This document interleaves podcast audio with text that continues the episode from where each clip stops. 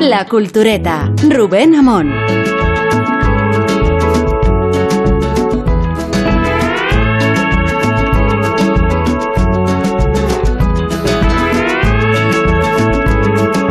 Estuvimos hace una semana en las magníficas instalaciones de la RAE. Allí se nos homologó como agente cultural de peso, como Sanedrín de prescriptores. Eh, no os pongáis estas caras todavía, todavía no. Y, y también eh, se nos propuso la, la ocasión de entablar una conversación con el diccionario.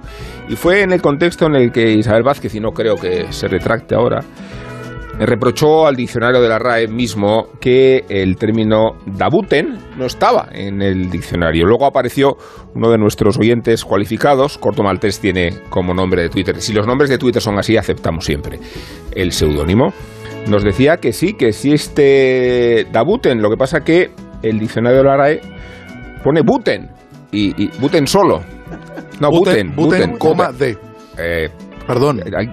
Oiga, quería postillar, quería postillar. pero antes de apostillar tienes que ser presentado. Eh, Sergio del Molino, ¿qué tal? Hola, ¿qué tal? Muy buenas Feliz noches. madrugada. Encantado de estar aquí. Bueno, ya que ha hablado Sergio, que hablen los demás o callen para siempre. Eh, tenemos a Isabel Vázquez, Por, ilusiones, como dices tú, ¿no? por ilusiones. tenemos a Guillermo Altares Hola, buenas noches. y a Rosa del Monte, o sea, el Dream Team. Buenas Porque el otro día también se produjo la sustitución de Rosa del Monte por Ángel Antonio Herrera, que superó con creces la- el desafío. Bueno, entonces resulta que sí, que es que de esta forma, diferente a como la utilizamos, pues aparece Buten. Buten, Buten Eh, pero tengo conmigo una, conmigo una novela eh, en cuya página 144 eh, figura esta, esta, este pasaje. Era habitual que en medio de una conversación Matthew soltase por la boca un debuten, y está escrito de separado buten, o sea, perfectamente escrito, o un demasié, que ningún español con menos de 50 años entendería. Y este motivo o este pretexto nos sirve para indagar en la novela integralmente que se titula Operación Kazán y que es un fenómeno superventas que cualquier lector habrá advertido, eh, no solo en las tiendas de más calidad, sino en las estaciones. Yo la vi eh, el otro día en la de Sevilla y la encontré como la más vendida y además apostillaba la publicidad que los libros estaban firmados. Y los libros estaban firmados por Vicente Vallés, a quien ofrecemos la posibilidad de entrar en, en Barrena eh, suscribiéndola a este programa. Vicente, ¿cómo estás? Hola Rubén, ¿qué tal? Un honor para mí estar en la cultureta. Sabes que no se termina de tocar fondo, esta es nuestra idea, ¿no? Que, que creías que habías tocado fondo, pero no. Te llaman de la cultureta y dices, venga, voy. Siempre hay una posibilidad más para hundirse. Eso es. Vicente, hablamos de Operación Kazán, la presentamos el jueves eh, en el Círculo de Bellas Artes con Susana Griso. Y, quería preguntarte sobre la novela, algunas cosas de las que no hablamos. Por ejemplo, eh, siendo una novela y habiendo tú escrito ensayos que tienen que ver con, con la Guerra Fría, que tienen que ver con el espionaje, esta es una novela que habla en realidad sobre una crónica del siglo entero, desde los años 20 hasta, podríamos decir, el, el 2024-2025, que conecta la Guerra Fría con la caliente, que alude a la Segunda Guerra Mundial y que menciona mucho con énfasis ¿no? La- las relaciones de los servicios secretos, eh, hasta qué punto se puede infiltrar o no un personaje eh, nocivo en una sociedad y cómo cultivarlo hasta convertirlo en un arma política. Bueno, muchas cosas que no queremos tampoco desmarañar porque si no vamos a dar demasiadas pistas. Te preguntaba qué libertad te ha dado la, ficción que no te daba eh, el ensayo. Siempre da mucha libertad, porque tienes mm, eso que podemos considerar que es la licencia del autor, la licencia literaria, ¿no? de, de poder contar algo que no necesariamente podrías encuadrar en la realidad. Aunque es cierto que Operación Kazán mm, intenta ajustarse mucho a los hechos reales históricos, salvando, por supuesto, la trama de ficción, porque si no, no estaríamos hablando de una novela, sino de otra cosa. Entonces, bueno, efectivamente, cuando escribí los ensayos, por ejemplo, sobre la victoria de Donald Trump o el resto de los rusos muertos, que se publicó en 2019, ahí hay una gran obsesión por ser muy preciso en que todo aquello que cuentas se ajusta estrictamente a los hechos, tal y como se produjeron. Y es verdad que algunas personas, algunos lectores del de, del resto de los rusos muertos luego me decían, eh, si esto parece una novela. Eh, sí, parece una novela porque los hechos que narro son increíbles, pero realmente son todos ellos ciertos y por eso en el paso de del ensayo a la novela, pues algunas cosas parecen que van en el mismo hilo, ¿no? Pero en realidad estamos en ámbitos diferentes. Eh, y, no sé hasta qué punto la reconstrucción esmerada que haces de los lugares, de las situaciones, del conocimiento que tienes de cómo funciona el espionaje, eh, incorpora esa idea de la credibilidad a, bueno, a hipótesis más extravagantes que se plantea el libro y que igual si no estuvieran sujetas con tanta precisión a, la forma de contarlas nos resultarían imposibles de comprender y en cambio la novela se hacen verosímiles. No puedo citarlas, es que es una pena estar eh, con la mordaza eh, llevando tan lejos hasta, hasta donde se puede decir o no se puede decir, ¿verdad? Bueno, conviene no destripar demasiado eh, la, historia, pero sí es verdad que eh, en algunos pasajes pues eh, cabe la posibilidad de que el lector no llegue a saber exactamente dónde ha terminado el episodio real que se narra con determinado detalle y dónde empieza el, rastro de ficción que continúa al rastro de la realidad. ¿no? Eso eh, de hecho, es un cierto juego que yo establezco con el lector, tanto en este caso como, por ejemplo, en otros, porque eh, hay varios personajes de, la novela que son, eh, apareciendo con nombre ficticio, son espejo de un personaje real, mm. histórico, ¿no? Algunos de ellos todavía vivos, muchos de ellos todavía vivos. Y es un, bueno, en algunos casos son muy fácilmente identificables, en otros un poquito menos, y ese juego establezco con el lector para que intente adivinar quiénes son y descubrirlo también por su parte. Bueno, de hecho, la mirada retrospectiva de la novela, que, se recrea mucho en la peripecia de la Segunda Guerra Mundial, eh, establece después una conexión muy interesante que es la casi la cultural y generacional entre eh, los espías analógicos y los super tecnológicos, ¿no? Y cómo coincides, eh, cómo coexisten esas dos procedencias del espionaje hay una relación efectivamente entre un trío de espías jubilados que ejercieron su labor durante la Guerra Fría y que entre ellos habían perdido el contacto por el paso de los años, pero que debido a que uno de ellos tiene una información muy delicada, la quiere compartir con esos otros dos espías que son de otros países, no son compañeros suyos de su mismo, de su misma agencia de espionaje, sino de otros países. Eh, ellos trabajaban de una forma y cuando entran en contacto, casi casi podemos decir que al principio en colisión con una pareja de espías jóvenes de también dos servicios diferentes, de dos países distintos, eh, que tienen efectivamente un trabajo mucho más centrado en su capacidad tecnológica, en su capacidad para obtener información a través de las nuevas tecnologías y ahí entra efectivamente en colisión las dos culturas, las dos tradiciones del ejercicio del espionaje en unas épocas y en otras. Hubiéramos llegado a pensar, Vicente, que tenías información privilegiada por el valor coyuntural que tiene el libro, más allá de que sobrepase esta coyuntura en la que nos encontramos. No sé si es instinto periodístico, no sé si en realidad Rusia siempre es un tema de actualidad.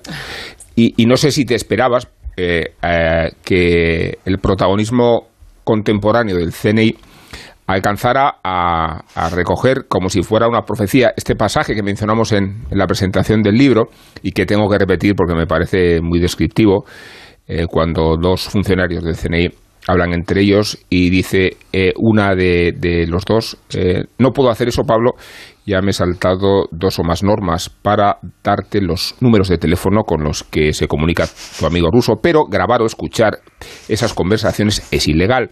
Necesitaríamos una autorización judicial. Y para conseguirla tendríamos que llevar una prueba. Digo, Vicente, macho, o sea, si... No sé cómo no confunde el telediario con la novela. Si este libro no es una, no es una profecía, si, esto no es la forma de aludir al Pegasus... Eh, tengo, que, tengo que decir aquí y en público que no tengo ninguna responsabilidad en el espionaje del caso Pegasus ¿eh? y, que, cuando publiqué el libro no tenía conciencia de que esto se iba a convertir, el tema Pegasus se iba a convertir en noticia justo en estos días, ¿no? pero es verdad que eh, esa frase está puesta en boca de una agente del CNI, una joven agente del CNI que es muy cumplidora de las normas legales. Bueno, en realidad es casi, casi muy cumplidora, porque ella también algunas pequeñas normas se salta, pero llega a un determinado nivel ya de intromisión en la vida de otras personas que hasta ahí ya no puede llegar. Está conmigo Isabel Vázquez, está Rosa del Monte, está Sergio del Molino, está Irma Antares, que que saliva cuando eh, escucha hablar de, novelas de espías. Eh, hola Vicente, soy, Guillermo. Eh, ¿Crees que la información y el espionaje es el arma más poderosa en una guerra y que es algo que estamos viendo ahora mismo en, en, Ucrania? Porque en parte los ucranios están ganando mm, por, por la cantidad de información que les proporcionan porque deben estar todos los servicios secretos del mundo importantes a su servicio. Sí, desde luego no estaría en condiciones de decir que es el arma más poderosa en una guerra, pero es un arma poderosísima en una guerra. Eh, y ciertamente ahora mismo en Ucrania estamos viviendo eso que dices. Eh, eh, Ucrania está teniendo la capacidad de resistir primero por la gran pasión de resistencia que están mostrando sus gentes, ¿no? Pero más allá de eso, gracias a la información que están recibiendo, creo que muy principalmente de los servicios de inteligencia americanos y británicos. Israelíes, eh, me han dicho que hay muchos israelíes, por ahí dando vueltas. sí. aquí podríamos decir casi valga la redundancia. Valga redundancia, sí. y las circunstancias son exactamente esas, ¿no? Porque además hay una cosa que se está produciendo en esta guerra, creo que por primera vez, al menos en las guerras que hemos podido conocer en las últimas décadas, ¿no? Y es que eh, el presidente de Estados Unidos ha querido que públicamente el mundo sepa que ellos tienen información. Y la ha ido contando, ha ido contando algunas cosas, por supuesto la más importante seguramente se las guarda, pero ha ido contando con antelación cosas que iban a pasar y que efectivamente acababan pasando, para demostrar que tienen información y generar seguramente en el Kremlin el temor de que o bien hay un topo o bien los americanos de alguna manera están consiguiendo información hmm. de dentro del Kremlin. Es un poco un farol. Bueno, y también, también era, una estrategia de, de, full disclosure, ¿no? que es una estrategia también militar de, de intentar desbaratar los planes del enemigo poniéndolos a la luz, ¿no? Claro, sin duda, sí, sí. Además, es una forma de contrarrestar la propaganda de, Rusia.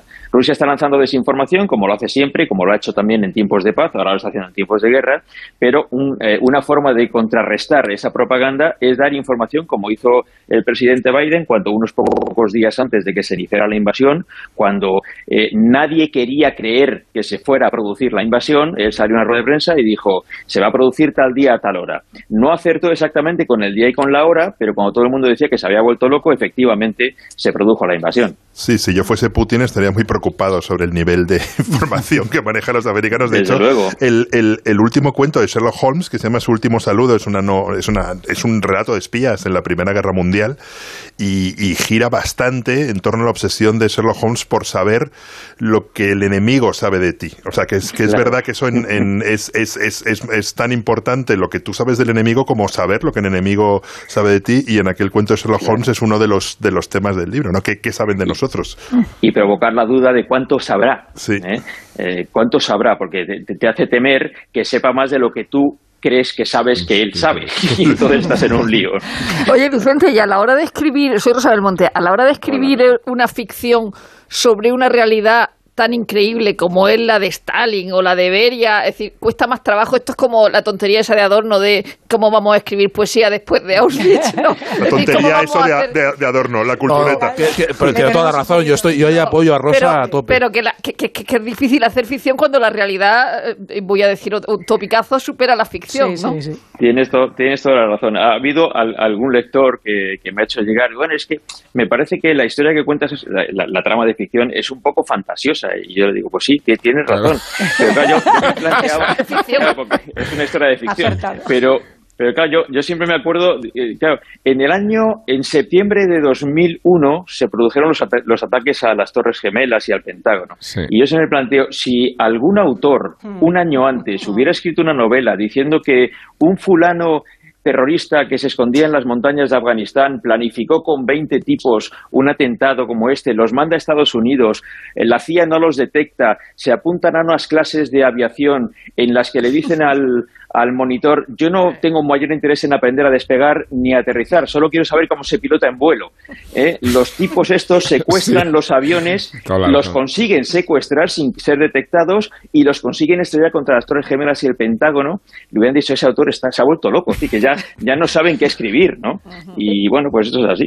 Vicente, soy Isabel Vázquez. ¿Qué tal? Eh, una pregunta eh, con respecto a lo que decías antes también uniéndolo a esto último de, referencias y de y sobre todo del tema tecnológico, es más fácil elucubrar en una ficción como esta sobre cuáles son las, los eh, tejemanejes de los, de los espías eh, del antiguo, digamos, del antiguo régimen o de la o de nueva hornada. Es decir, nuestro acceso tecnológico nos hace eh, más fácil el acceso a qué, cómo se maneja esta gente, los servicios secretos, podemos elucubrar con más certeza sobre por dónde, por dónde van los tiros más de lo que era antes. Y en otro sentido, pues también sí, entiendo que eres aficionado al género y, me gustaría también saber tus referentes. Bueno, mis referentes clásicos en esto han sido muy, muy especialmente le Carré, pero sobre todo Frederick Forsyth. A quien más he leído es a Forsyth.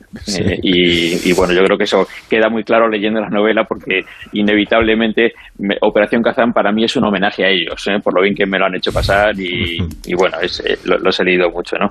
Y en lo que se refiere así al uso de la tecnología, es verdad que ahora ha avanzado a, tal velocidad en la tecnología que si te dicen que cualquier persona desde su ordenador personal en una esquina de su casa es capaz de meterse en el ordenador de no sé qué país y bueno, pues como eso ha ocurrido de hecho, pues es obvio que te lo puedes creer, ¿no?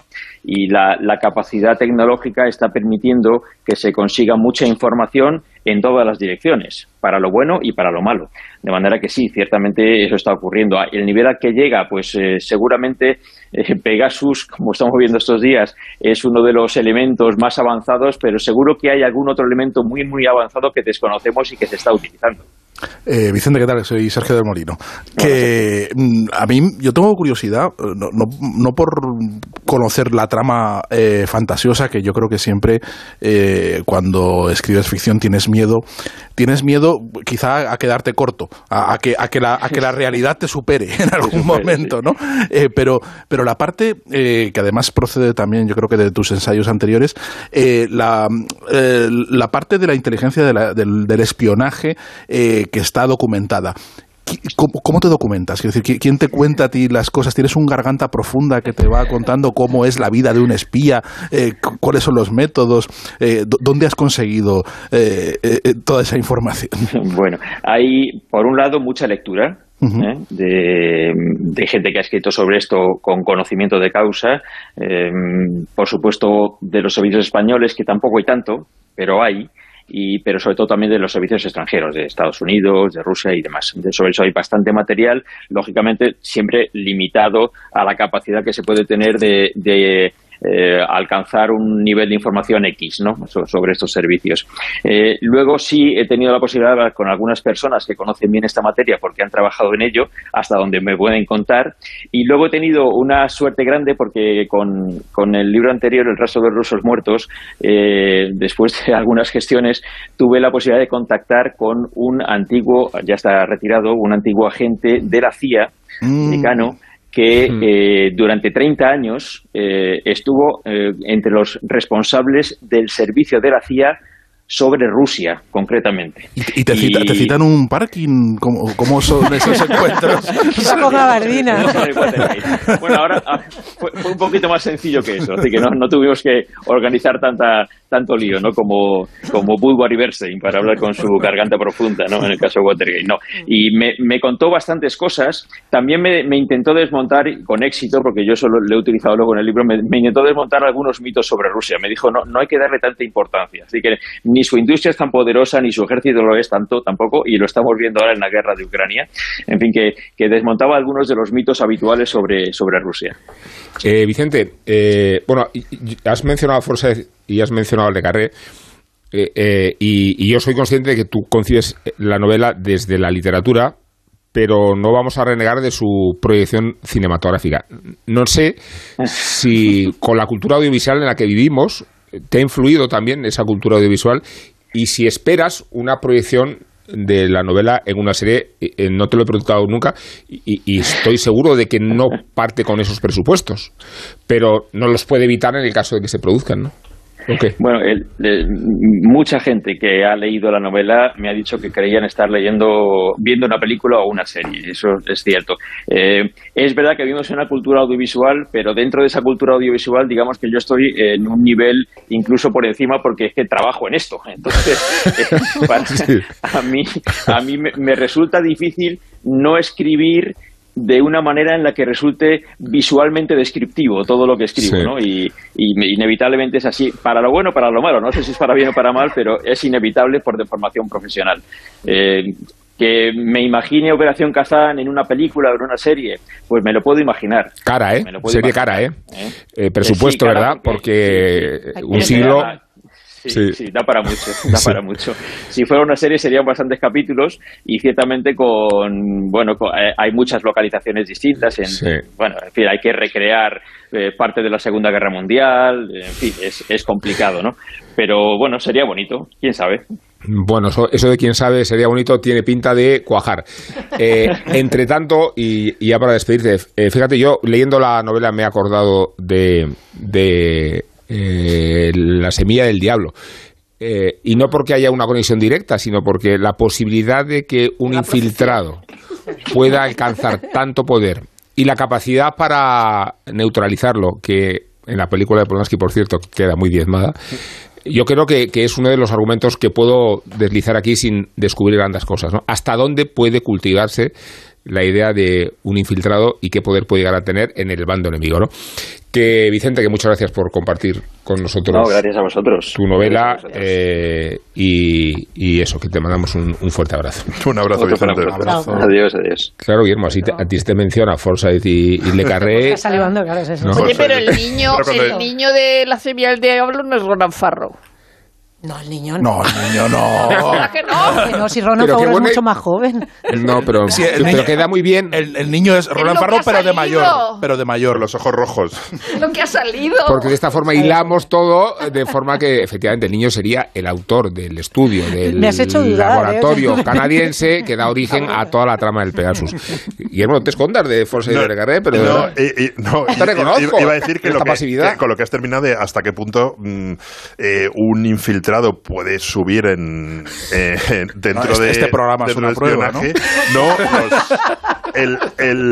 cinco de Cambridge, o sea, Kim, Kim Philby va a ser una persona importantísima en el servicio secreto. De hecho, hay, una gran novela sobre uno de ellos que es el, menos conocido, bueno, no el menos conocido, que es Anthony Blunt, que llegó a ser el jefe de, las colecciones de, la colección de, arte de, la, hay una, novela de John Banville. De John Banville, que, se llama justamente El Intocable, que es una novela es maravillosa, de las mejores de John Manville. Está en Alfaguara, ¿verdad? Está en anagrama. En anagrama. En anagrama, sí. Era ah, no, pero reeditada en Alfaguara. Alfaguara, hace poco, además, reeditada. la novela tiene 10 años o 15, ¿no? La novela tiene 15 años. Es un novelón. Y luego de grandes, de grandes novelas de espías, eh, a mí el que más me sigue gustando, bueno, Le Carré sería una obviedad citarlo, pero es Graham Greene. Las buenas novelas de espías. Y Asteroide está publicando... y está reeditando a, Graham Greene y hay una maravillosa, que es Nuestro hombre en La Habana, que yo Le Carré siempre mm. dijo que la novela de espías que más le había influido, porque es una novela sobre la mentira. O sea, es un señor que de repente necesita dinero para espionaje y, les vende como planos de armas secretas,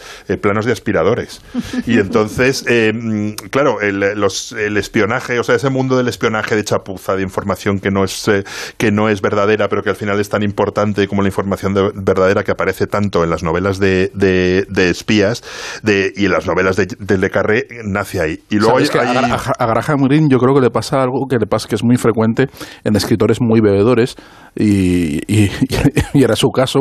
Y es que tienen muy buenas ideas, las novelas en el planteamiento están muy bien, pero yo creo, se, notas conforme la vas leyendo que él se ha aburrido de su propia novela. No, pero que, que, el americano impasible a mí, o a mí me parece que se van, se van, van, poco a poco, él, él, él las va abandonando. O sea, él empieza muy bien y él las va abandonando poco a poco y el lector también, yo creo que se retrae. Hacen buenas, hacen buenas adaptaciones, o sea, yo, es verdad que yo no soy nada de lector. Yo no soy nada de, Yo sí, a mí es un escritor que me encanta. De hecho, las que está reeditando, las que está reeditando Asteroide, está del bombardeo en Londres, la de la del Blitz, es una novela ah. impresionante. Y luego hay, a mí hay una gran novela de espías que me encanta, aunque es uno de estos Himalayas de la literatura del siglo XX, que es El fantasma de Harlot de, de, de, de Norman Mailer, que es un gran fresco de Estados Unidos a través de la CIA.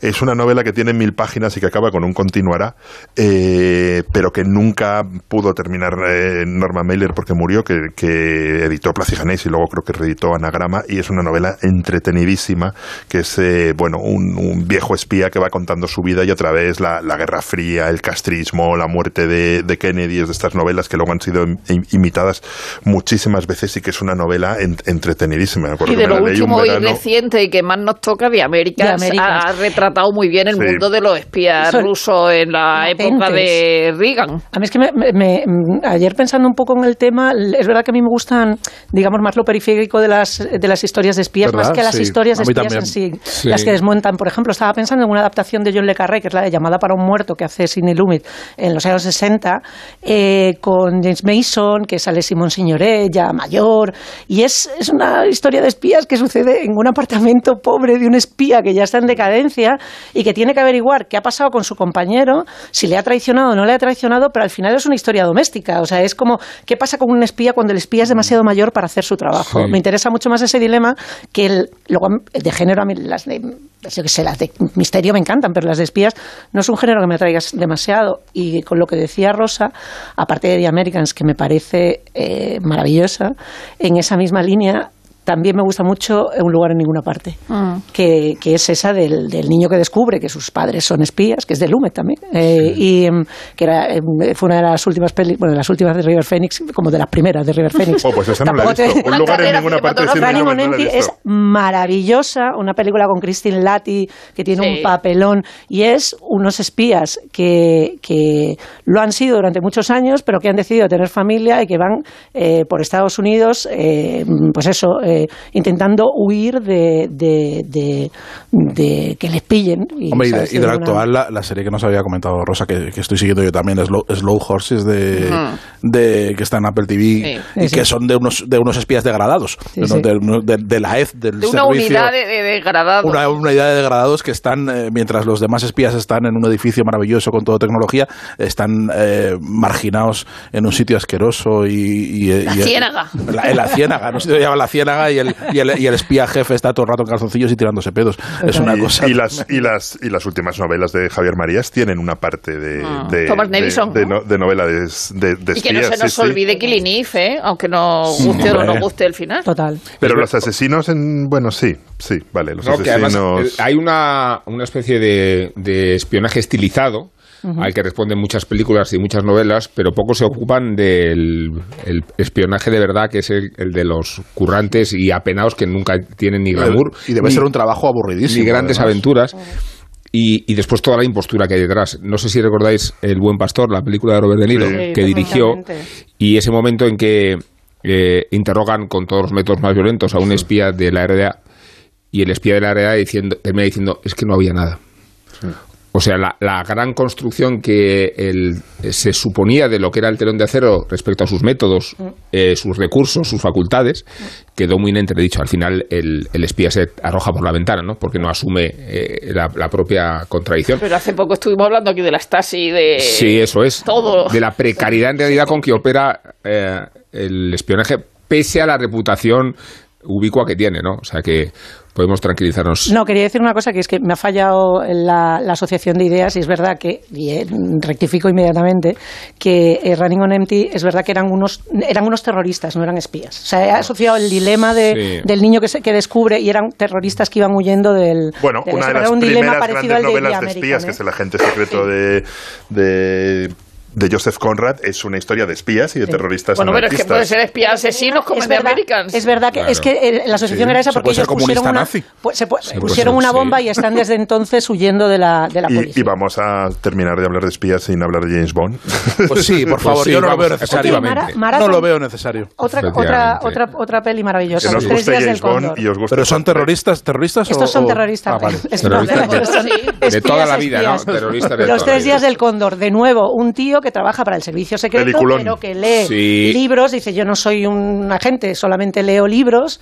Tiene uno de los principios más alucinantes de la ese personaje de Jalaber se llamaba. es, que es cuando Robert, Robert Redford se va por un café y cuando vuelve los han matado a todos. Sí, sí, sí, es verdad. Era Max Fonsido que iba persiguiéndole todo el rato con Chris Robertson. Es un Max Fonsido, vamos a aludir a Max Fonsido dentro de poco. Eh, en este mismo programa, ¿eh? pero antes de hacerlo, antes de hacerlo, vamos a recordar el título de la novela Vicente Bayers, que es, que es Operación Kazán. Recordemos que ganó el premio Primavera de Novela que la edita Espasa y que nos sirve eso de, de argumento para hablar de espías. Y ahora va a interceder Vienegas, no para hablar, Miguel Venegas, no para hablar de Vicente Valles, sino de París. Y para hablar de París nunca hace falta razones. París ha sido la capital del mundo, de la revolución liberal y de la cultura. Hoy sigue siendo la gran capital de Francia, con su colección de premios Nobel de literatura y su mitomanía artística en cada rincón de la ciudad. Es la ciudad donde nació el tenis, el gran ciclismo y la Copa de Europa de fútbol o el Mundial. París lo tiene todo y sin embargo a París aún le falta algo imprescindible en cualquier capital europea. Fútbol o más bien una identidad para el fútbol. Y no será porque no lo hayan intentado. La ciudad del Sena lleva más de un siglo intentando construirla y siempre con un éxito escaso. La primera vez fue en los orígenes del fútbol europeo, a finales del siglo XIX. En un café de París, un abogado llamado Jules Rimet funda el Red Star Football Club. El equipo empieza a jugar en los campos de Marte y su presidente resulta tener más ambiciones que mantener al equipo en la élite. Se convertirá en presidente de la FIFA, creará la Copa del Mundo y esta llevará su nombre hasta 1970. Será nominado al Premio Nobel de la Paz y morirá con 81 años como uno de los padres del fútbol que hoy conocemos. Su equipo le sobrevivirá. En vida de Jules Rimet, el Red Star ganará dos ligas en los años 30 y se mantendrá en la élite hasta los 70 en que todo cambiará. Hoy es el equipo underground de la ciudad, un club obrero de Saint-Denis, uno de los barrios mestizos de la ciudad, claramente antifascista y socialista. Su estadio lleva el nombre de Jan Buil, un médico asesinado por los nazis.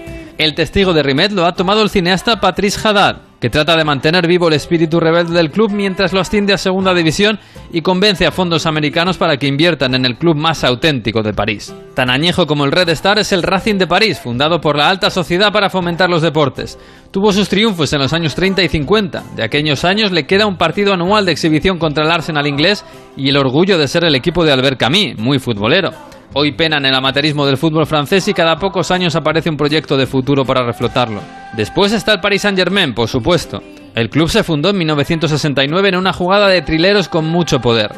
El ayuntamiento hizo una encuesta entre sus ciudadanos. ¿Queréis tener un equipo parisino en la élite? Los vecinos dijeron que sí. Se levantó el club y se engañó al Stade Saint-Germain de la vecina ciudad Saint-Germain de Laye para fusionarse y quedarse con la plaza profesional. De ahí el nombre actual. Al conocerse el engaño y el traslado del equipo al Parque de los Príncipes, el club se rompió y resultaron dos equipos, el Paris Saint-Germain y el Paris Football Club. Desde entonces las autoridades han tratado siempre de levantar el proyecto futbolero de París. La camiseta la creó el famoso diseñador Daniel Hetzter. 40 años después fue Christian Dior quien vistió a los chicos de París. En los años 90 el proyecto quedó en manos de Canal Plus y hace una década el presidente Sarkozy unió lo que para muchos hoy es una aberración, el estado de Qatar y el equipo más grande de la capital. Se eliminó la cruz del escudo, se fichó a Neymar y Messi y hoy gana las ligas pero casi ni la celebra. El París Football Club existe, está en segunda división y planea ascender. El dinero lo ha encontrado en el estado de Bahrein, que quiere pelear con el vecino y vende una imagen de equipo familiar y tranquilo, sin ínfulas. Juega en el estadio Charlety, otro histórico campo de París que no se llena. La capital cultural del mundo parece huir del ruido futbolero. Hasta parece rechazarlo, como lo rechazan sus referentes, algunos hasta con desprecio. Ni Ulebeck, ni Carrer, ni Beckbeder, ni Modiano se han asomado nunca al deporte y sus pasiones. Si viajan a París y quieren ver fútbol, elijan equipo los obreros rebeldes, los ricos cataríes o los tranquilos vecinos de Racing o de París Fútbol Club. Pero no pregunten mucho a los parisinos, porque parece que el fútbol, a pesar de los intentos, no les interesa demasiado. Descubre. Descálzate. Despéjate. Desmelénate. Despreocúpate. Desaparece. Desconecta. Nuevo Rasca Desconecta de la 11. Desconecta y mucho. Puedes ganar hasta 100.000 euros de premio al instante. Nuevo Rasca Desconecta de la 11. Desconectar ya es un premio. A todos los que jugáis a la 11, bien jugado. Juega responsablemente y solo si eres mayor de edad. Alquiler, acción de alquilar, negocio por el que se cede una cosa a una persona durante un tiempo a cambio de una rentabilidad. Seguro, adjetivo, es cierto, libre y exento de todo peligro o riesgo. Si piensas en alquilar, ya sabes, alquiler seguro. Infórmate en alquilerseguro.es. Alquiler seguro, protección a propietarios. En el Casino PlayUzu seleccionamos los mejores juegos para ti y les tomamos la temperatura. El juego Shining Crown está que arde, pero Starburst está muy frío. Hot or Cold es la nueva función de PlayUzu que te ayuda a elegir entre más de mil juegos según su temperatura. Juega ahora en playuzu.es. Solo más 18. Juega con responsabilidad. En Onda Cero, La Cultureta.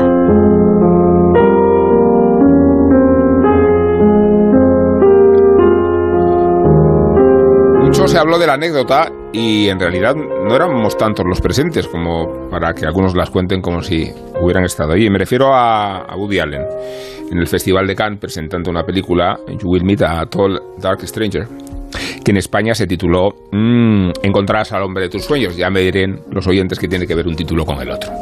Pero sí tiene que ver, tiene que ver porque la traducción, Encontrarás a un hombre alto, oscuro y extraño, que naturalmente alude a la muerte, se tradujo como encontrar al hombre de tus sueños, que poco tiene que ver con la idea de la muerte y tiene mucho que ver, en cambio, con la manera de edulcorarla. En aquella presentación, claro, Woody fue asateado a preguntas, la respondió con clarividencia y la más divertida de todas se produjo cuando un colega le preguntó qué piensa de la muerte.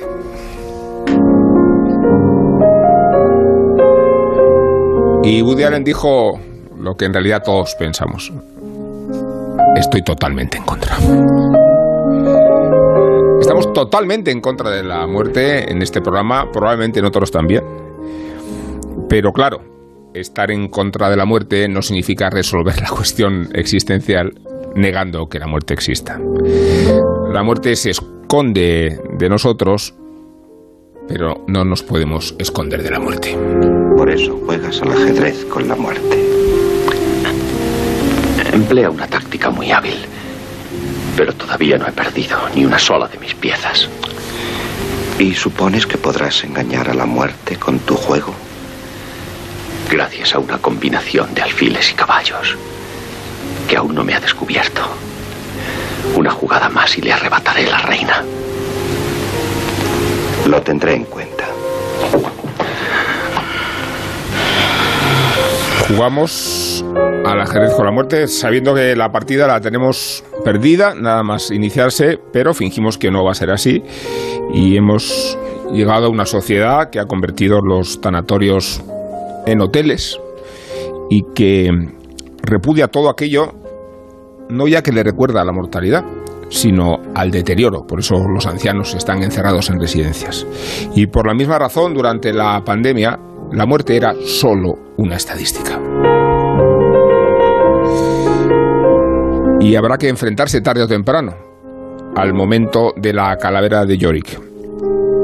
Os voy a contar la mía brevemente con tertulios, que se produjo delante de Miguelón. Me refiero al vestigio del homínido que está expuesto en Atapuerca y que te mira desde el abismo de los 500.000 años. Y claro, cuando te explican que era no tan desarrollado como nosotros, pero casi, que caminaba erguido, eso sí, como nosotros, y que murió de una enfermedad producida por una caries en una muela. Qué prosaico final para Miguelón y qué común al destino que tuvieron tantos sapiens sapiens después, aunque Miguelón no lo fuera. Lo curioso de observar a Miguelón cara a cara y de atreverse a, a jugar al ajedrez con él está en que al lado de Miguelón se expone una piedra que tallada que, llegó a pensarse si era o no un arma, pero que los antropólogos terminaron por decidir que era un objeto religioso. También tiene 500.000 años. Llamaron Excalibur a la piedra. A Miguelón lo llamaron en recuerdo al ciclista porque los hallazgos de Atapuerca coincidieron con las proezas de, de Miguel Indurain. Así que en el Museo de la Evolución de Burgos tenemos en un lado la cara de Miguelón y en otro Excalibur el abismo de la muerte y la forma de intentar darle respuesta. Ya decía George Santayana, este filósofo que era un poco bostoniano, un poco romano y bastante español, que tenemos una relación animal con la muerte y que es inútil escondernos de ella. Y que, como dice Víctor Lapuente eh, en su último ensayo, hemos decidido que podemos vivir sin lo trascendente y vivir sin Dios. Y que, en realidad, hemos olvidado este precepto que nos había guiado hasta hace pocos años, de acuerdo con el cual la razón por la que hemos creado a Dios los hombres y no al revés es precisamente para no endiosarnos.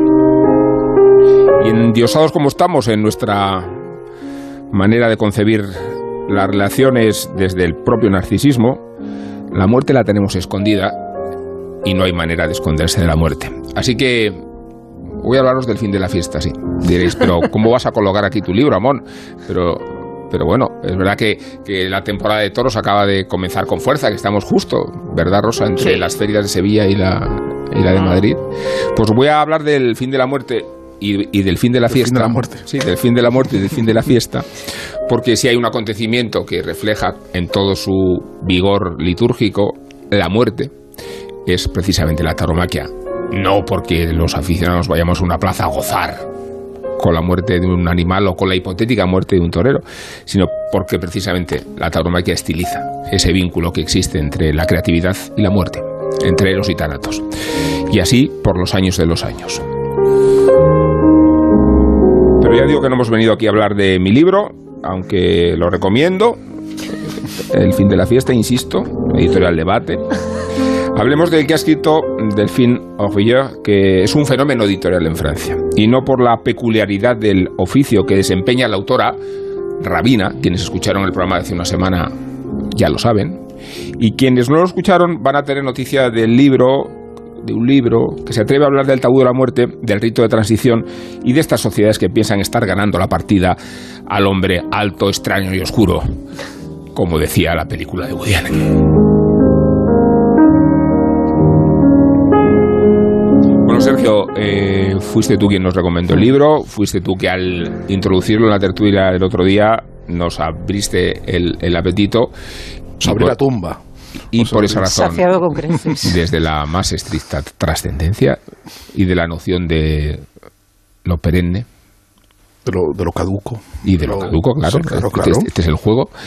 Eh, cuéntanos, ¿no? Porque eh, vivir con nuestro Nuestros muertos. muertos. es un fenómeno editorial en Francia y, se ha traducido muy rápido en España también, ¿no? En atención a esa sí, impacto, ¿no? De hecho, es el, el único libro de Delphine Villar que, que se ha traducido, que ya tenía otros libros sobre judaísmo, sobre la relación entre el judaísmo y, la laicidad y sobre distintas cuestiones, porque ella eh, es redactora jefe o, directora de una, de una revista de pensamiento judío y es como tú bien has dicho, la, la primera rabina, o sea, la primera mujer ordenada rabina en Francia. Había otras rabinas en Estados Unidos, pero, eh, pero en Francia no había. Y, como tal, pues uno de sus principales cometidos es asistir a funerales y oficiar funerales, ¿no? de, de la comunidad judía que es muy diversa y sobre todo está llena de gente eh, laica, incluso atea, incluso atea militante. Hay algunos, algunos eh, ejemplos en el libro muy, muy reveladores, pero que quieren conectarse en, en, el funeral, en el momento de la muerte, tanto ellos como sus familias quieren conectarse con la tradición cultural que, de, la que proceden. ¿no? Entonces ella ha escrito un libro muy difícil de definir, eh, que está lleno de... está trenzado con historias que tienen que ver con su con su relación con los ritos funerarios y con, y con algunas muertes ilustres a las que ella ha asistido y como, como rabina, y a partir de ahí va hilando un pensamiento, su pensamiento en torno a, a la relación eh, de la muerte con la sociedad contemporánea y con la tradición de la que ella procede, que es la tradición judía, que ella la toma pues de una forma libérrima. O sea, ella evidentemente es una, una rabina nada ortodoxa, nada, que, que, no toma la religión de una forma absolutamente literal, sino que para ella es un, una tradición, un sustrato cultural que sirve para, para impregnar de sentido el mundo, ¿no? Y que, eh, eh, a través de, su estudio eh, podemos encontrar un sentido trascendente a la vida en comunidad.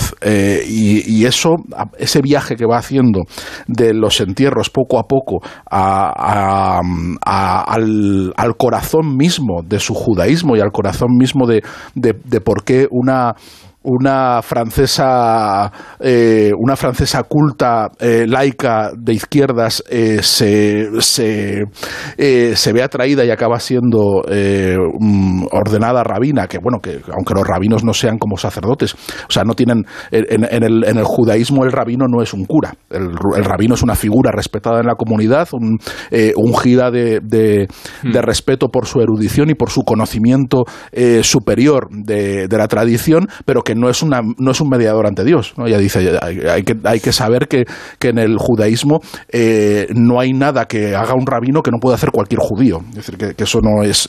Entonces, eh, eh, esa posición a ella le permite relacionarse con su con su tradición de una forma eh, preciosa. Y hay un montón de historias, bueno, yo leyendo el libro lo que he hecho es convertirme poco a poco íntimamente hasta al judaísmo de Delfín Orbiller. Dan ganas, ¿eh? No, no, pero vamos, o sea, no, no, sin, circuncidar, por eso, lo voy a hacer sin circuncidar. llevas la pero, lo que pueda pasar. Pero sí, no, Lleva la quipia Además, muy bien, para, el, para, el, para tapar el cartón va, va genial. todo. Es que está todo inventado. Sobre los auriculares, ¿no? Los has puesto y ponlo debajo. Hay que poner, sí, espera, que la, que la adapto, me adapto la kipa. La kipa tiene, esa, tiene esa aplicación coqueta también. Sí, y y, entonces ella va, eh, va contando muchas historietas, incluso algunos chistes de judíos maravillosos, muchos chistes, apoyándose para reconocer una tradición eh, heterodoxa dentro del pensamiento judío, en los cuales hay un, encuentra un montón de situaciones en las cuales los judíos le echan la bronca a Dios constantemente, ¿no?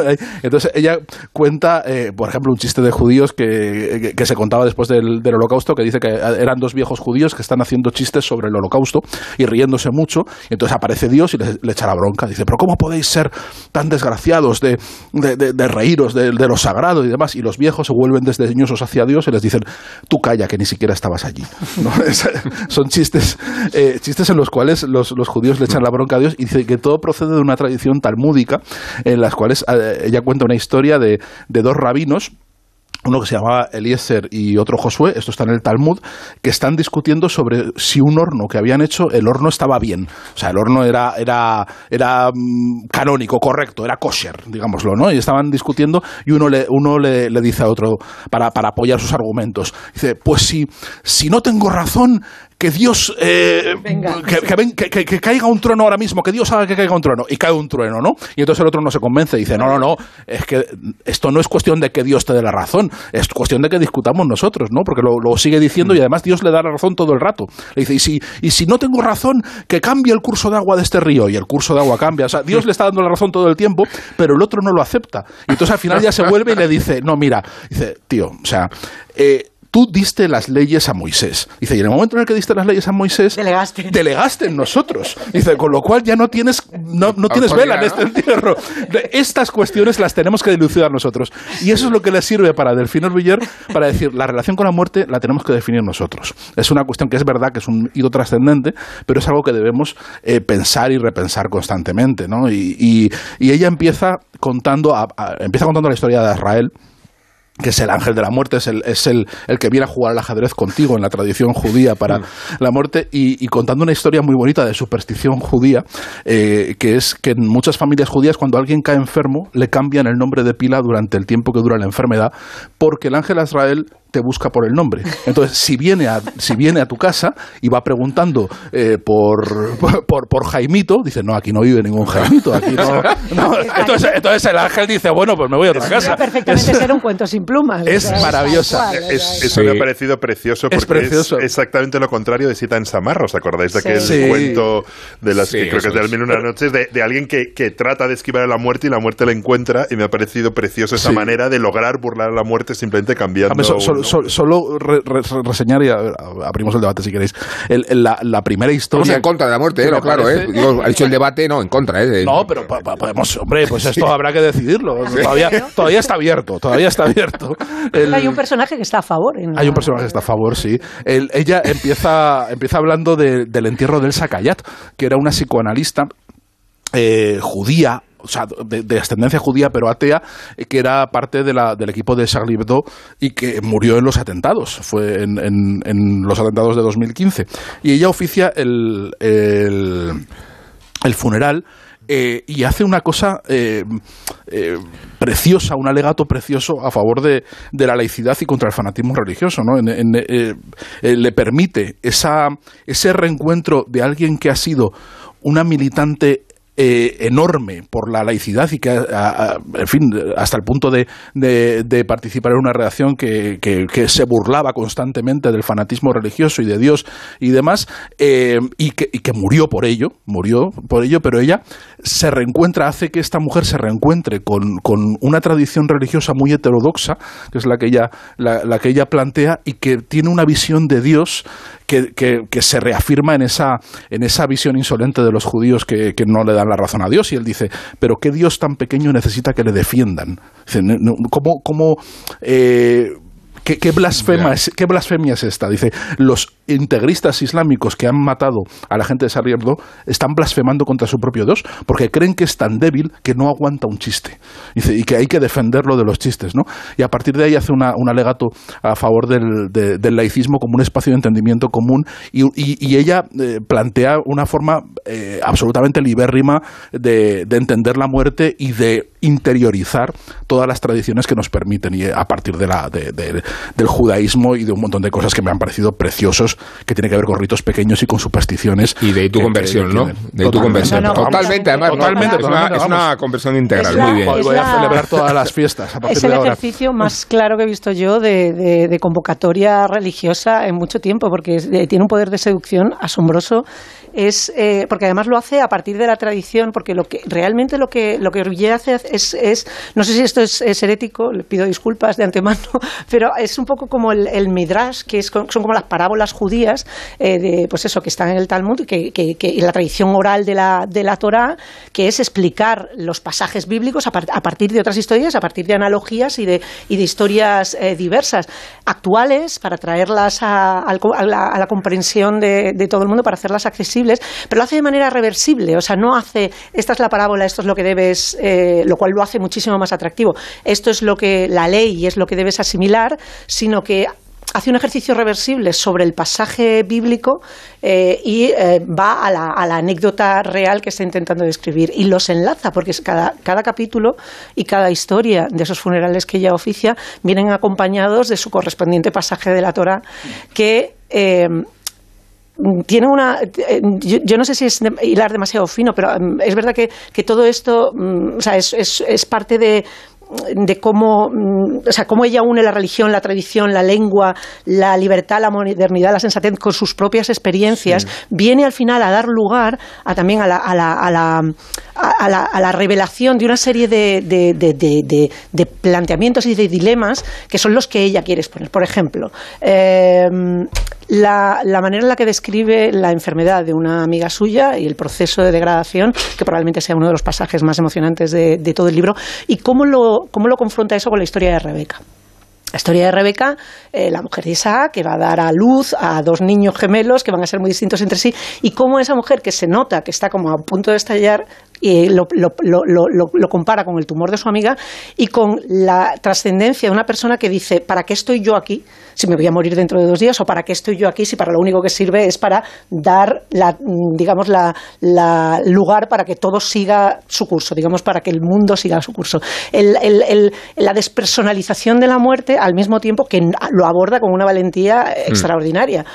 Eh, es verdad que al punto en el que llega ella de enlazar todas esas historias, eh, que tiene que ver con un momento trascendente también de la historia del judaísmo y de la confrontación, porque no elude, no elude los, los problemas eh, más peliagudos de, la... Ni el libro termina en Israel. Eso es, lo que, es a lo que iba, o sea, no elude el gran problema que está sobrevolando todo el rato también el libro, que es la confrontación y la situación y la realidad de la creación del Estado de Israel y lo que eso supone para el territorio, llega al momento cumbre de dónde se jodió el Perú, dónde se jodió todo esto, que es, eh, digamos, el, atentado de, Isaac Rabin.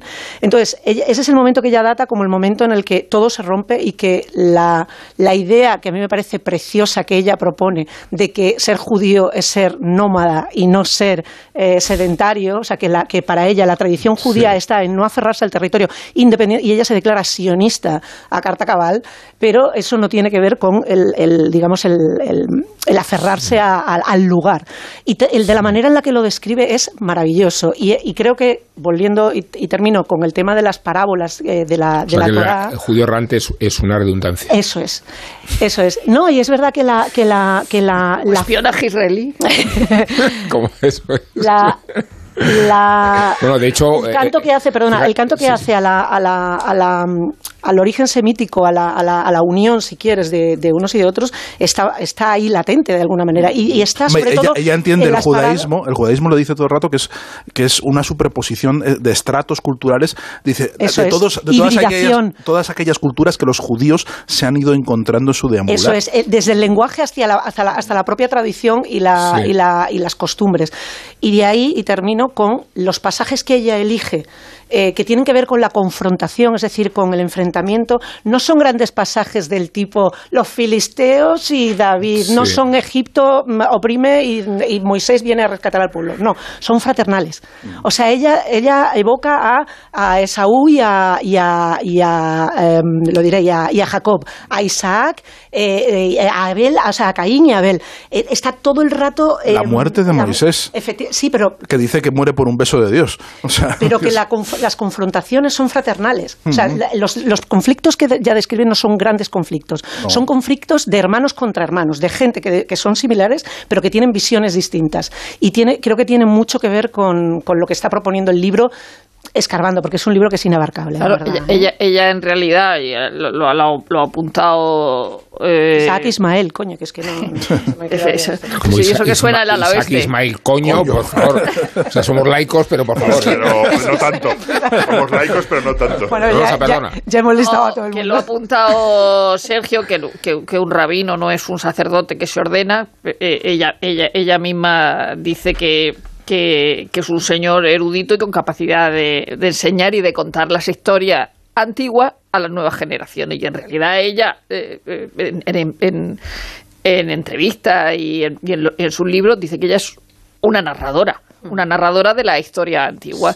Y de hecho es eso, una contadora de historia. Y, y es lo que traslada desde la propia, desde su propio rabinato al, a, a, este libro sencillísimo donde te está contando historias, donde eh, eh te no habla de la muerte realmente, habla de la vida. Es decir, la muerte porque, porque la gente eh, llega ahí, pero en realidad está, está, está hablando de la vida y desde luego siempre las rabinas han sido una, una los rabinos, pero sobre todo las rabinas, un, asunto interesante y atractivo. Es decir, la Catherine Hahn de, Transparent, por ejemplo, que, mm. que, está eh, eh, la que la novia de Jay Duplas, del hijo, del hijo de los de los Pfefferman, eh, un personaje que no atraía mucho. Y luego había una, la primera, la primera rabina, que era una señora que se llamaba Regina Jonas, que estuvo eh, que murió en Auschwitz, pero primero estuvo mucho tiempo en Theresienstadt eh, predicando y haciendo de rabina en el, en el, en el, en el campo este que, con el que pretendían engañar a la, a la, a la Cruz Roja. Y luego la propia historia de la, de, de, de la rabina, hablando de esa historia de muerte que se oculta, en su caso, en el eh, por su familia materna, que eran zombies, es decir, que una muerte, la de la, de la, de la Shoah, de la que no se hablaba, y, entonces hay una de las historias eh, eh, del principio del libro es un señor que la llama para la muerte de su madre eh, que ella la lo compara con, con, los miserables, ¿no? Con la cosa de los miserables. Y entonces dice, el señor le cuenta la historia de la madre, que era muy parecida a la de su abuela, propia abuela Sara, y entonces al final acaba en el, en el haciendo el, el o lo que demonio fuera, contándole al hijo lo que el hijo le había contado a ella misma, es decir, que solo estaba el hijo contándoselo. y, y, la verdad es que es una historia verdaderamente impresionante. Y luego a mí la que más me gusta aunque me la, me la conozca, pero ella añade, añade cosas, en la de Marcelene Loridan mm. Ivens, que era la amiga de Simone Weil en, el, en, el, campo. Ese capítulo, capítulo del libro. Ese capítulo, ahí va mi amiga. Porque sí. Ahí va mi amiga. Ahí va mi amiga, pero cada vez que ella dice, yo soy una chica de Birkenau, como si fuera una chica de Almodóvar. las, chicas Birkenau. Las chicas de Birkenau. Las chicas de revista, ¿no? Y entonces, claro, Marcelán, que tiene un libro en Salamandra precioso dedicado al padre que se llama Y tú no regresaste, porque fueron los dos a Auschwitz, pero el padre murió y además el padre le decía, tú eres joven y volverás. Y, así pasó, ¿no? ella, eh, o luego como cuenta cómo la salvaron en, en, el, en el campo cuando estaba cavando zanja y ella estaba con una fiebre, entonces la taparon con unas tablas para, para, para salvaguardarla. Y luego cuando le cuenta, decir, por supuesto, el, entierro de Simone Veil, al que la llamaron, aparte de que iba a ir el gran rabino de Francia, la familia le pidió que fuera ella, eh, como cansadas que está diciendo Marcelán todo, todo, el rato, dice, si me fumo un porro y cosas así, ¿no? Dice, o cuando va, va, el ataúd. Eso lo dice en la, en, en la explanada de los inválidos, en, el, en, la... Ante Macron. Ante Macron, en el funeral de esta de Simone Bale, que, se están aburriendo con el Pero eso es, es, es, maravilloso cuando aparece lo que dices, cuando aparece la, la, guardia de honor y toda la pompa y demás, y entonces se vuelve la chica y le dice a Delfín y dice, es mi amiga. Es mi amiga, es mi amiga en plan de, fíjate. ¿eh? Y luego, y luego eso es tan bonito volviendo al, punto de su trabajo como rabina y al punto de, lo que hace en este libro, que es cuando le cuenta a Marcelan la historia de Scottsell.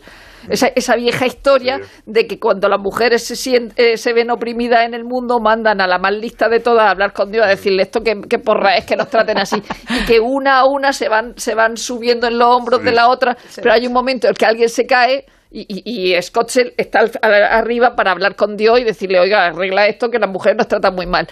Eh, y entonces eh, una se cae y entonces se, desbarata todo, pero se vuelven a subir y cuando se vuelven a subir, Scottsel ya no está. Entonces eh, la tradición cree que Scottsel está todo el rato abogando ante Dios por las mujeres. Y entonces la, autora le dice a Marcelén que esa es Simone Veil, ¿no? recordemos que Simone Veil la que, gracias a Valerie Giscard y un poco a también a, quien era primer ministro, eh, saca adelante la ley del aborto, en, Francia. Además, lo hace eh, diciéndole a las feministas, vosotras callaos, que en realidad vamos a tratarlo como un tema sanitario, ¿no? Es decir, que fue muy, fue muy inteligente. Y luego, siempre la literatura de muerte es muy atractiva. Es decir, desde, desde la de duelo como una pena en, observación de C.S. Luis a la historia de la muerte en Occidente de Philippe Arié, donde dice, eh, ya cuenta él que que la muerte se ha, se ha dejado en los sanatorios y en los hospitales y se ha sacado de todo Pero es que además, además, insistiendo en esta idea de la secularización de la sociedad y confundiendo siempre eh, lo religioso con la expectativa de la vida eterna, ¿no? O sea que, por eso mencionaba el caso de Excalibur y qué significa ah. lo religioso y cómo no es contradictorio eh, participar de un rito eh, religioso independientemente de creer o no y de ahí la relevancia que tienen eh, la liturgia la tradición no o sea no, yo siempre yo siempre bueno yo estoy de acuerdo en que ella, ella ella ella ha dicho deseo que podamos reírnos de nuestro entierro. Voy a hacer un libro de broma en los entierros o sea yo no he visto sitios donde uno se ría más que, en un entierro. O sea no, no más estoy exagerando. La gente normal hay risas en un entierro. No pero me recordad que esta Semana Santa ha sido escenario como pocas veces de una especie de, colisión entre los eh, religiosos folclóricos y, los ateos despiadados que, no se daban cuenta ni los unos ni los otros que esto de los pasos de Semana Santa no va solo sobre la fe, ¿no? No, a eso, me refiero con eh, la noción de la sociedad eh, que tiene unas tradiciones y una cultura, ¿no? Sí, sí, Bueno, porque las, culturalmente. sí, son referencias culturales y son tradiciones que no en el sentido negativo, ¿eh? o sea, sino en el sentido estructural. O sea, las liturgias son muy diferentes de, la religión. Lo que dice Filipa Arias, que justo lo había apuntado, que es un libro que me encanta, dice, eh, la muerte, dice, es morboso, hacemos como si no existiese, solo hay personas que desaparecen y de las que no hablamos, hablaremos más tarde cuando nos hayamos olvidado de que están muertos. Mm. Y es verdad que hay una gran tradición de libros sobre la muerte, bueno, ahora se, se ha muerto hace poco justamente Joan Didion, mm. y hay, a mí hay un libro, hay dos libros que considero imprescindible sobre la muerte. Hay uno que no está, desgraciadamente, traducido. Hay uno que se está traducido, que es Una muerte tan dulce de Simone de Beauvoir, que es eh, donde ella está en Edasa y ella cuenta la historia de la muerte de su madre, ¿no? Y se da cuenta, eh, eh, Simone de Beauvoir siempre había dicho, bueno, pues las personas se, se, se, se, mueren de mayores y ya está. Y no entiendo a mis amigos cuando hacen un drama que se han muerto sus padres, porque eso es lo normal y se mueren. Y cuando le toca a Simone de Beauvoir, escribe un libro bastante cortito, de ciento y pico páginas, increíble, dándose cuenta de que, de que de que cualquier muerte es, es, es un horror, mirando la muerte de frente. de la vejez también dice De la vejez también dice eso, diciendo tú, y, es, es, un libro maravilloso. Y luego hay otro de, de, Mario Calabrese, que desgraciadamente no está traducido, que se llama Empuja la noche más allá. Mario Calabrese es un periodista muy, muy importante, muy conocido, Calabresi, y muy conocido en, en, en Italia, que fue director de la, de la Estampa y de la mm. República, y cuyo padre fue asesinado, es un, fue asesinado por las Brigadas Rojas porque le acusaban falsamente de haber tirado un anarquista de, de, un, de una ventana de la, de la comisaría de Turín cuando ni siquiera estaba en la habitación, ni siquiera en el edificio. Pero entonces luego ellos cargaron con la culpa, ¿no? Y es un gran, o sea, encima de, como ha ocurrido tantas veces en España, encima de ser eh, hijo de, hijo de, o sea, víctima del terrorismo y que hayas matado a tu padre, encima eres como culpable, ¿no? En todo el libro. Pero tiene momentos muy bonitos. Hay, uno que, que, me encanta, que es cuando Mario Calabrese, que fue corresponsal en Nueva York, recuerda lo que hizo el New York Times, que es contar las historias de todos los que murieron el 11S. O sea, ¿os acordáis de esa cosa que luego eh, ah. muchos periódicos españoles eh, hicieron lo mismo en el 11M, ¿no? decir, lo, lo, que intenta el terrorismo es borrar, como hicieron, como contaba Mario Calabrese, con la memoria de mi padre, pues lo, lo que hizo el New York Times y lo que hace él con este libro, que dice que se inspira directamente de eso, es recuperar la, la memoria, ¿no? negarme a que el terrorismo, el terrorismo me quitó a mi familiar, no me van a quitar su memoria, ¿no? Y, y, cuenta una cosa que, que, que, no, muy, muy bonita, que es que esos, dice, esos perfiles sean tan buenos porque están llenos de detalles absurdos y son los que definen a las personas después de la muerte. Por ejemplo, contaba como un uno de los muertos se acaba de comprar un Porsche, que era la ilusión de su vida tener un Porsche, y pese a que la ilusión de su vida fuese tener un Porsche, el señor fumaba puros como buen ejecutivo de Wall Street y tenía el Porsche hecho un asco con ceniza de puro, ¿no? Y decía, puede parecer un detalle absurdo, pero al final es lo que te... Es, las personas son eso. Y es muy bonito que se recuerde así. Luego tiene, tiene otro perfil eh, maravilloso de una señora que, que, consigue transmitir por ese SMS que muere tranquila porque mm, desde eh, la torre, antes de caer, se veía el colegio de sus hijas y ella supo que en el colegio de sus hijas no había pasado nada. O sea, que el atentado terrorista había sido solo y dice, bueno, yo, yo voy a morir, pero sé que mis hijas están a salvo, ¿no?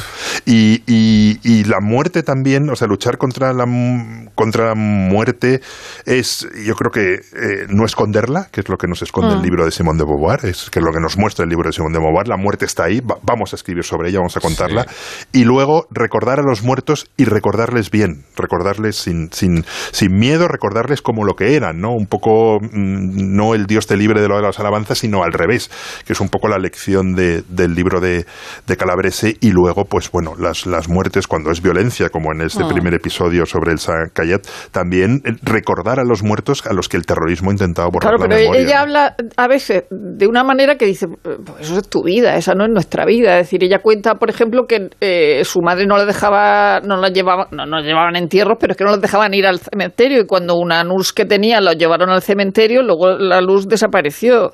Eh, entonces ella no había visto muertos. Es decir, pero yo sí recuerdo perfectamente de pequeña que mi abuela me llevara a entierro, pero, pero, a velatorios en casas. Y los muertos se velaban en casa, se sacan de las casas. los, muertos se sacan de las casas muy, muy tarde. No, pero, pero yo sí, a mí sí me han aislado bastante de la muerte. a los niños de mi, vamos, en, mi casa no llevaban a los niños a los entierros, ¿eh? no, no sé, pero no por, por, por, por eh, digamos, por cierta, por eh, pudor, sino por simplemente porque no lo consideraban necesario es el enfrentarlo. Forma de tratar el asunto de pero te decían que se había muerto. No, digo que tenemos una relación infantil. Sí, sin duda, pero inmadura, total, ¿no? total, eh, total. Yo quería eh, volver por un momento al solamente por rescatar una frase que me ha gustado muchísimo el libro, que es eh, que dice que mm, uniéndolo a lo de antes, que el sionismo es una plegaria nómada, que me parece que, describe muy bien lo que hablamos antes y luego uniéndolo a lo de la tradición y lo de la idea de que las religiones no son solamente de los que creen, sino de los que disfrutamos de ellas como simple elementos mm, sociales narrativos eh, o, espectáculos. Hay una parte que tiene también de las historias que ella cuenta que entronca con la, digamos, tradición judía per se, como son las, las historias de los dibuk, de estos demonios que, se meten dentro de las personas, que han hecho gracia por, a propósito de lo de la semilla del diablo, porque eh, estaba pensando en, que es uno de los eh, elementos, ella lo dice, habituales de los cuentos de Bashevis Singer y es, de hecho, uno de los elementos centrales de Satan en Goray, que es, que es la, su primera novela. Pero también me gusta mucho todo lo que tiene que ver con la tradición común. Y, por ejemplo, ella hace una alegoría eh, muy, muy chula eh, a propósito de lo que supone eh, la, la, ¿cómo, se, ¿cómo, se, dice? Generación en, en, hebreo, que es dor, y que significa literalmente tejer cestos.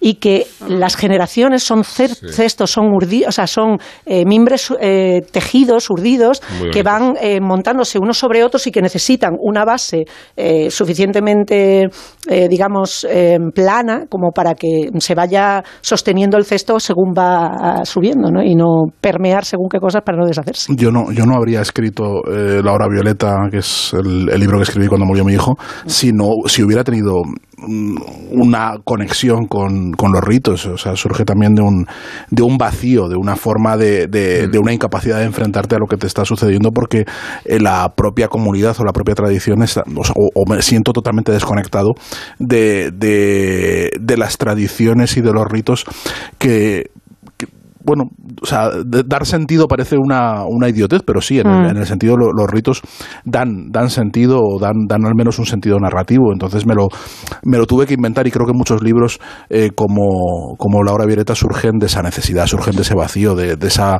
de, de esa necesidad de intentar dotar tú mismo de sentido ya que no hay eh, no, no, no, no, tienes un agarradero alrededor, no tienes un, mm. un universo de sentidos como, como, los que ofrece Delfín Orbiller en, en, en, las historias que va contando después del, del, rezo del Cádiz, que son, que son historias, quiero decir, que es dar, dar, darle un cierre a una vida y, y, e intentar compartirla, entenderla en comunidad, ¿no? Y eso es, eso es lo que yo creo que muchos, muchos libros eh, surgen, surgen de ahí, surgen de esa, de esa ansiedad, de ese vacío. Y una, eh, yo Laura Violeta la, la empezaba con otro vacío también, que, era la, falta de nombre, la falta de nombre para, para mm, eh, que, que, existían, que no existe ni en, ni, en francés, ni en castellano, ni en ninguna lengua, eh, para, para la, la, persona que pierde, el padre que pierde a un hijo, el padre que ve morir a un hijo, ¿no? Que no existe un nombre, no existe una forma. El, el, el, eh, que pierde a un padre es huérfano, el que pierde a un cónyuge es viudo, todas estas cosas, ¿no? Y yo sabía que había una palabra en, hebreo, lo sabía siempre, pero no, hasta que no he leído a Delfino Orbillor, no descubrí el sentido de esa palabra. Dice que es muy difícil de traducir, es una palabra que se llama sakul, eh, que, en hebreo sí que existe, que nombra al padre que ha, que, ha visto morir a, su hijo, y me ha parecido precioso el significado, porque es un término botánico mm. que, que nombra la rama de la vid que ha sido vendimiada. Y, que, y, al ser vendimiada, ya, claro, o sea, es precioso, es que es, es, una analogía maravillosa y es preciosa, doblemente preciosa, porque es una palabra inútil. Eh, porque todas estas palabras, huérfano, viudo, eh, tienen un sentido jurídico. Existen porque hay, unas, hay, eh, hay una necesidad eh, mm, de nombrar normativa para que puedas crear unas, unas pensiones, unos derechos, para que la comunidad sepa qué estatus jurídico tiene esa persona. Pero el padre que ve morir a un hijo no, jurídicamente es irrelevante, no, no le pasa nada, no, no necesita, no necesita nada de, del, del Estado. Y sin embargo los judíos se han preocupado de forma por, un, por, un, impulso puramente poético de darle un nombre, mm. ¿no? Con lo cual la palabra tiene un valor mucho mayor que cualquier otro idioma. Es que si no, no podríamos definir lo que no se puede definir, ¿no? Si no tuviéramos el lenguaje con esa capacidad flexible de desdoblarse en tantas acepciones y tanta complejidad. Bueno, la perdonad por, haber, por haberme no, citado. No, no, pues joder, anda, el, escándalo lo he cometido Estamos esperando todos que te El escándalo lo he cometido yo hablando del fin de la fiesta a disposición de todos ustedes. Eh, y bueno, recordando la razón por la que existe una tradición enorme de violinistas judíos. Eh, no hay violinistas de más eh, entidad y la razón es tan sencilla como que es un instrumento fácil de transportar. Es una pena de haber dicho esto y ahora dar paso a la publicidad, pero es que de esto vivimos los humanos y los comerciales. En Onda Cero, La Cultureta. 17 millones de euros. 17 millones de euros. Anda, no esperes más, que al final te quedas sin ellos. Compra ya tu cupón del Extra Día de la Madre de la ONCE. Pídeselo ya a tu vendedor de la ONCE, en puntos de venta autorizados y en juegos11.es. Este 1 de mayo, 17 millones de euros pueden ser tuyos. Extra Día de la Madre de la ONCE. Compensa y mucho. A todos los que jugáis a la ONCE, bien jugado. Juega responsablemente y solo si eres mayor de edad. PlayUzu es un casino con más de mil juegos. ¿Más razones? Slots como Wolf Gold o Star Wars. ¿Más? Ruleta en vivo. ¿Más? El dinero que ganes será siempre tuyo. Y sin retirada mínima. No hay una única razón por la que PlayUzu es un casino único. Hay muchas. Juega ahora en playuzu.es. Solo más 18. Juega con responsabilidad. En Onda Cero, La Cultureta.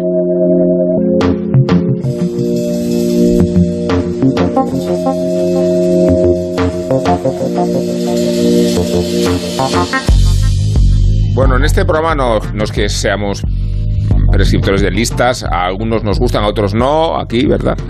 Eh, pero no podemos discriminar la jerarquía. Eh, y no importa tanto el orden en el que vamos a colocar eh, las tres grandes series de nuestro tiempo. A decir de el doctor Amón y por tanto de común acuerdo. Y no es sencillo, o mejor dicho, no es difícil. Isabel se haya soliviantado y todavía no ha empezado el concurso. Bueno, vamos a escuchar un poco de música.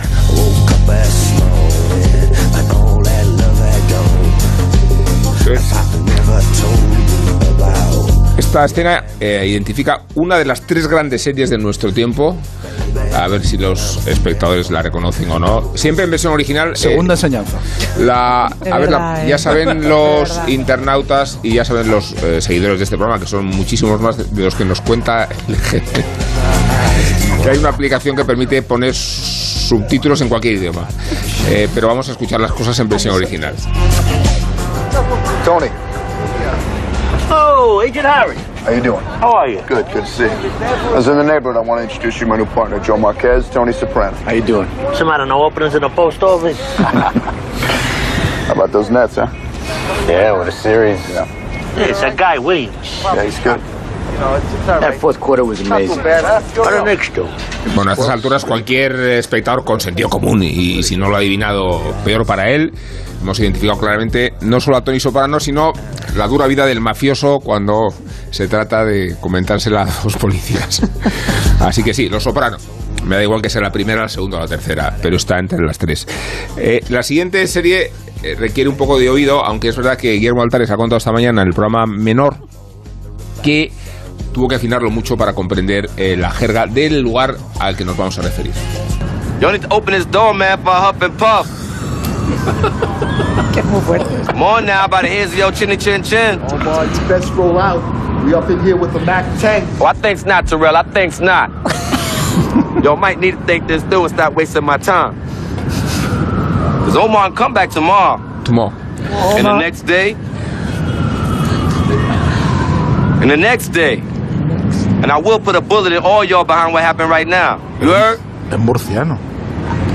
Te ha disparado por la espalda.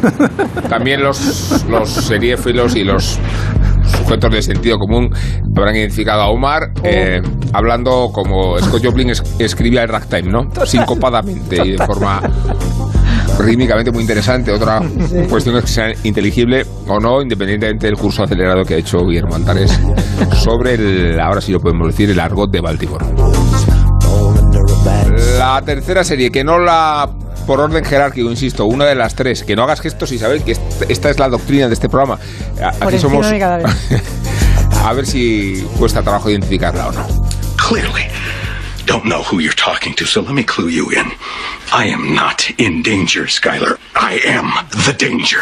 A guy opens his door and gets shot, and you think that of me? No. I am the one who knocks. La verdad es que acojona, ¿eh? Efectivamente, es Breaking Bad. Es Breaking Bad. Y en esta jerarquía que tanto le desquicia a Isabel, diré que no vamos a hablar de Los Soprano. Sí lo vamos a hacer de Breaking Bad porque está emitiéndose la temporada final de la secuela, que es Better Call Saul. que es- ¡Precuela! La Oh. precuela, precuela. precuela, He dicho precuela. secuela. Perdón, perdón, ¿eh? No volverá a mí me ocurrir. da vergüenza decir precuela, todo hay que Precuela, decirlo. por eso he dicho secuela, porque a mí me da Ha hecho vergüenza. bien, ha hecho bien. Y no hablaremos secuela, pero de antes. y no hablaremos de, de, de The Wire, pero sí de su autor David Simon, que es protagonista también de la parrilla de HBO. HBO es el canal de referencia ¿Para las tres? Sí que hemos mencionado. No, y para la mejor serie de la historia, ah, Roma. En origen. AMC. Es Sí, que en aquí origen. en origen no. Sí. AMC hizo Breaking Bad. Eso es. Y, y luego se ha emitido en diferentes. Bueno, pues en HBO se emite mm, una serie que está ambientada también en Baltimore, pero que esta vez alude a ese escándalo de corrupción policial que se destapó en 2017. Night.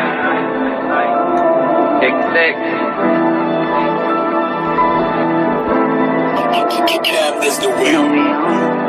La ciudad nos pertenece, ¿no? Se llama esta serie de Debbie Simon. La ciudad es nuestra, sí.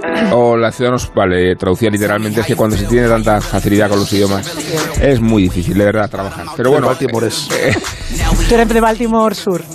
Baltimore, de toda la vida. Yo he estado en Baltimore, ¿eh? Y recuerdo. Sí, ¿recordáis el. ¿Cómo se llama el. Este de La los. casa de Poe.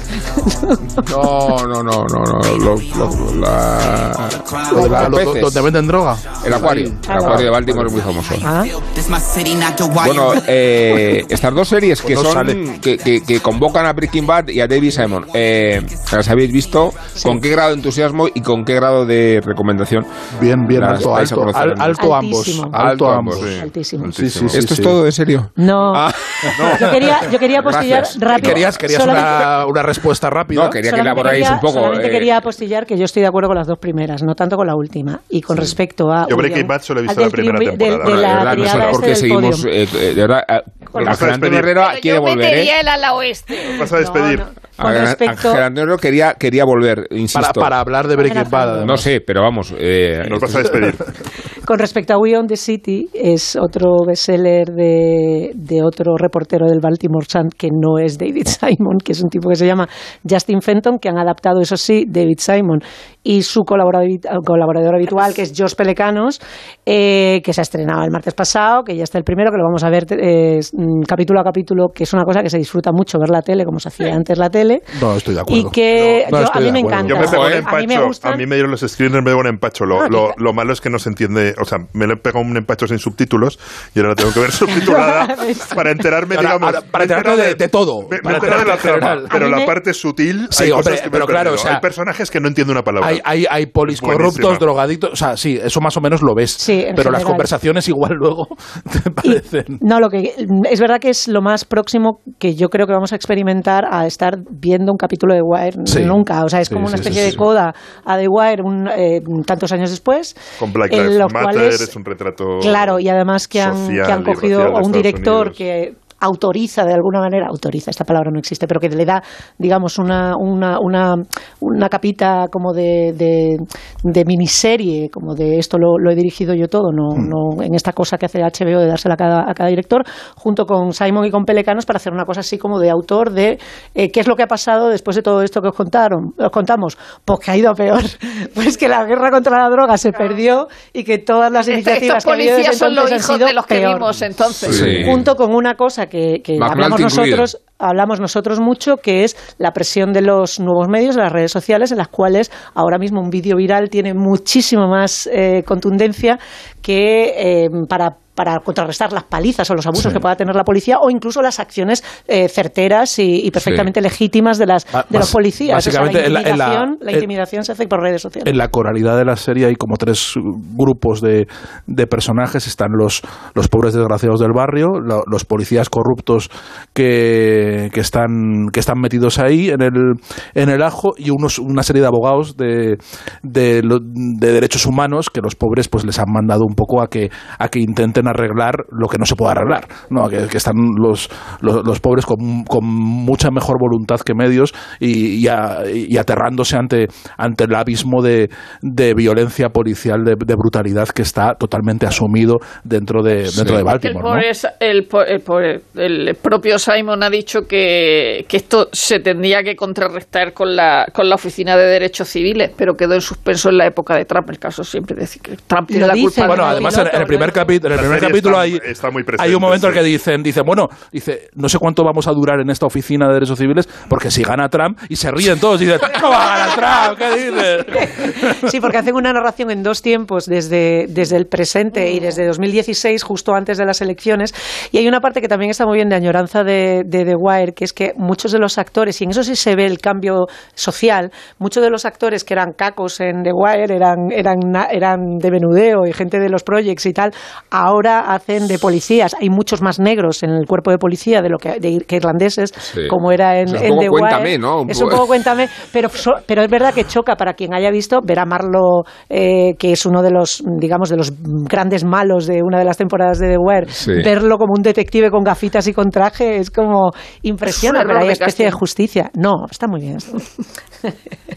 es verdad que hay una frase también que en lo de la Oficina de Derechos Humanos que está muy bien, dice, lo que hacemos nosotros, dice, no es confrontación, dice, nosotros eh, estrechamos manos y, rompe- y, y retorcemos brazos. Dice, esa es nuestra, la última relato. temporada de Better Call Saul para remontarnos a Breaking Bad. Habéis tenido noticia de ayer, la estáis siguiendo. sí, ¿no? sí, sí, de, de ¿Con qué hecho, grado de entusiasmo? lo, lo vi, lo vi, lo ¿eh? vi en ¿La última screeners Sí, y, es la me- última. Y, y escribí, escribí una página del periódico de Willy. Sí, y, y entonces eh, los oyentes la tienen también. me gusta lo del que es el mío de también. Pero los oyentes la tienen que leer o vas Sí, a... no, les, les es puedo que yo de verdad, insisto... Luego la cuelgo.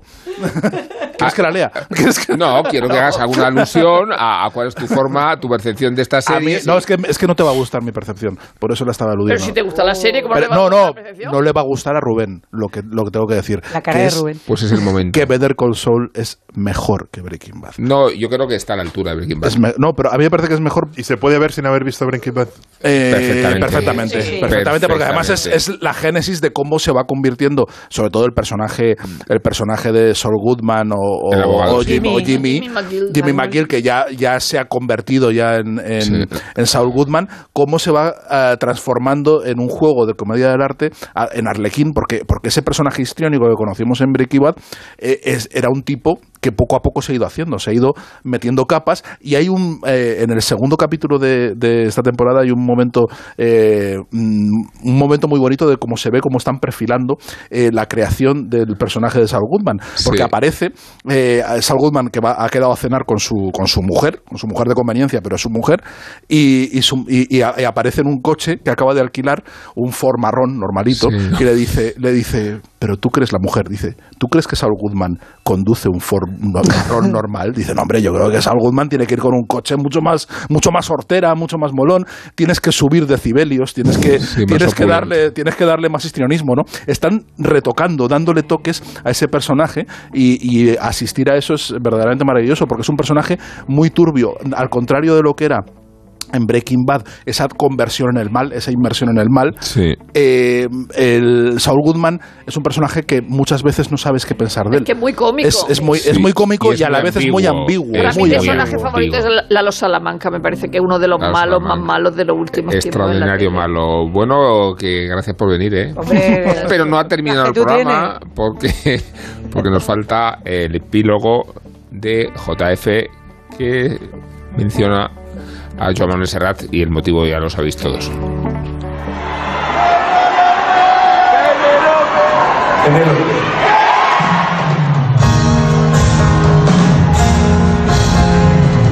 Este pasado miércoles, Joan Manuel Serrat arrancaba en Nueva York su última gira, la de su despedida sobre los escenarios tras 56 años de prolífica y exitosa carrera. El escenario era el del mítico Beacon Theatre y los 3.000 asientos llevaban varios meses vendidos.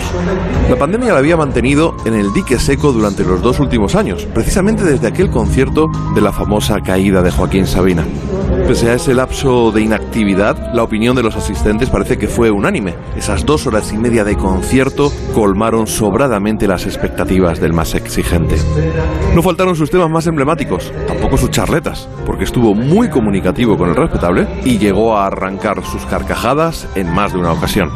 La mitad de esa gira de despedida se desarrollará al otro lado del charco, donde siempre ha sido muy valorado. No olvidemos su etapa en México, donde se refugió por culpa de una orden de busca y captura tras unas polémicas declaraciones en las que apoyaba lo dicho por el presidente de ese país, que seguía reconociendo exclusivamente al gobierno de la Segunda República en el exilio. Volviendo al repertorio de los conciertos que se avecinan, los privilegiados asistentes disfrutarán de Penélope, la canción con la que he abierto mi sección, que además es una toma grabada en vivo, precisamente en Nueva York hace dos días, y de ahí que el sonido no sea el mejor. Es una versión remozada, por tanto alejada de la original que escribió con Augusto Algueró y que le sirvió para ganar el cuarto Festival Internacional de la Canción Popular en Río de Janeiro. Penélope, con su bolso de piel marrón y sus zapatos de tacón. También podrán escuchar la canción de Bresol, la nana que escribió pensando en su madre. Y yo que me dormí entre los teus brazos amb la boca enganchada en el teu pit. Por supuesto, algunas de las canciones en las que puso música a los textos de los grandes de nuestra literatura, como Miguel Hernández en Para la Libertad. Para la libertad, sangro lucho per vivo para la libertad. Mis ojos y mis manos, como un árbol carnal. Cantares, con los versos de Machado. Todo pasa y todo queda, pero lo nuestro es pasar, pasar haciendo camino, camino sobre la mar. Nunca perseguí la gloria, ni dejar en la memoria de los hombres de mi canción. También recuperó tesoros ocultos, como la copla Romance de Curro el Pal. y la muerte bordada en la boca. Tenía Merceditas, la del guardarropa, la del guardarropa del tablao del lacio. Las nanas de la cebolla, también de Miguel Hernández. Cebolla es escarcha, cerrada y pobre. Lucía. Vuela esta canción para ti, Lucía, la más bella historia de amor que tuve y tendré. Es una carta de amor que se lleva el bien. Y por supuesto no faltará Mediterráneo, compuesta en 1970 mientras estaba encerrado en el monasterio de Montserrat protestando contra la pena de muerte en la España franquista.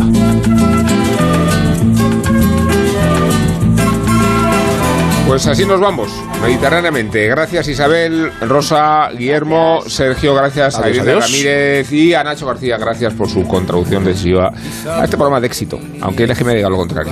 en tu playa. En Onda Cero, La Cultureta. Las cañas, duerme mi primer amor, llevo tu luz y tu olor por donde quiera que vaya.